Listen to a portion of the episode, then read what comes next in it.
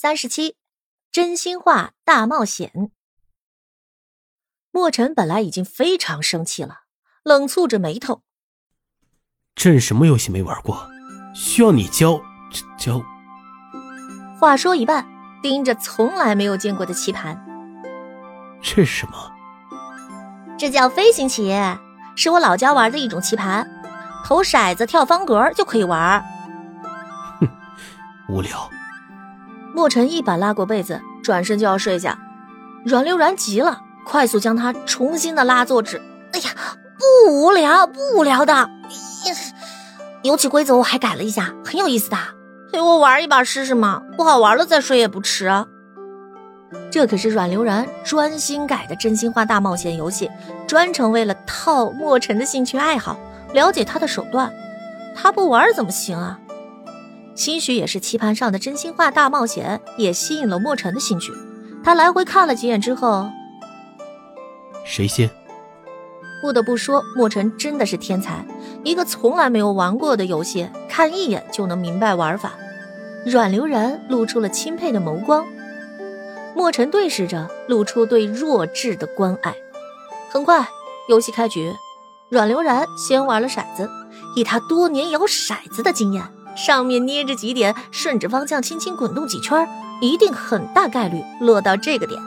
只要这样玩，他一定能很大概率避开自己不想真心话大冒险的机会。但是莫尘又不是傻子，对不对？阮流然这么玩，他也这么玩，所以莫尘避开的次数比他还要多。时间一久，阮流然偶尔几次脱手，全部中招。看着要真心话还是大冒险的选择，他抿了抿嘴。坚定的选择了大冒险。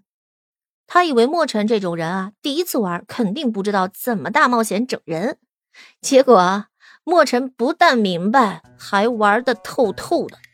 比如让阮流然这个点出去，在宫里大喊几声：“皇上，我错了，我以后一定安分守己，绝不闹事害人。”再比如，让阮流然拿一件衣服出去，在大殿外使劲的抽，使劲抖，一直抖到宫女们忍不住问：“娘娘，你怎么了？是衣衫有什么问题？”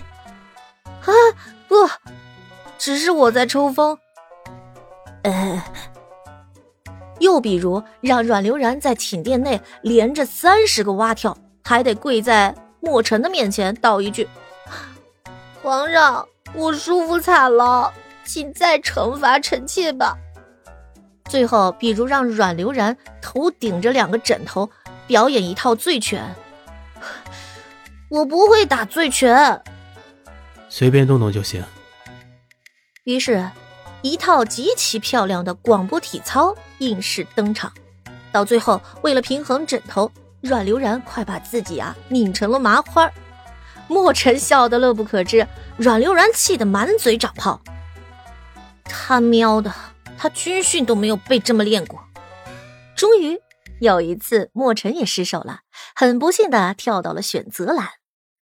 阮流然高兴坏了，坐等傲娇的莫尘选择真心话，这样他就能套问情报了。结果莫尘看着他，清冷一笑，有恃无恐的选择了大冒险。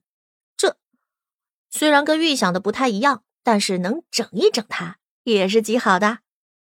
阮流然兴奋的搓了搓小手，看了一眼窗户，正寻思着让莫尘也去殿外动动，不想莫尘高冷的看着他。殿外朕不去。阮流然蹙起眉头，思忖了一下，正准备张口，高声喊朕也不做。阮流然的脸都快鼓成了青蛙。那。跪地什么的更不可能。那运动运动总行了吧？不行，但凡下床的，朕都不做。啊！阮流然差点要被莫尘气晕过去了，看着对方这不做那也不做，那你想做什么？朕喝口茶吧。还不等阮流然反应过来，莫尘就手探出窗外，端过一盏茶进来。小酌了一口，又放了回去。好了，啊，好，哦，好了。阮流然将眼睛瞪成了牛铃。须臾，在墨尘即将准备开始下一把的时候，阮流然。你这算哪门子的大冒险？怎么不算冒险？秋寒冬季，深更半夜，朕将手伸出床位外，承担了有损龙体的风险，已经算大了。阮流然内心长喷了一口鲜血，倒在床榻中，半晌无法起来。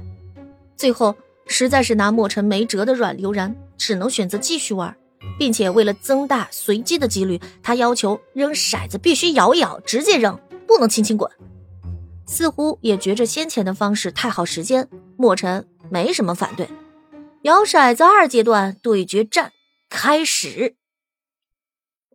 这一次。因为都是这样扔，的确双方中招的几率都高了很多。而且为了把莫尘引到真心话的路子上来，再等阮流然轮到选择的时候，他佯装纠结了一阵，缓缓的选择了真心话。莫尘看着阮流然，也不含糊：“你多大了？”嗯，阮流然愣了一下，立刻报了真实史郡主的年龄：“十七。你娶我，你不是知道吗？”莫尘笑笑，没有回答。等第二轮轮到阮流然真心话的时候，你为什么会是这种性格呢？哎，我父王女儿多，他一门心思又在我母妃的身上，顾不得我们，我自然就养的比较无拘无束啦。哦，莫尘更深邃的笑了笑，依旧没有回答。等到第三轮轮到阮流然真心话的时候。又是你随你父王进过宫，那个时候打翻过一块南书房的砚台，你还记得吗？阮流然愣了一下，思忖了些许。哎呀，当然记得啊！我还记得当时我吓坏了，嘿嘿，回去我父王还训斥了我好久呢。只刹那，墨尘的墨瞳就从亲切变得极其幽深、冷滞。须臾，再等墨尘轮到选择的时候，阮流然强烈推荐他选真心话。墨尘冷清一笑，侧着头问他：“难道你的二选一，不就是有选择吗？朕只想选大冒险。”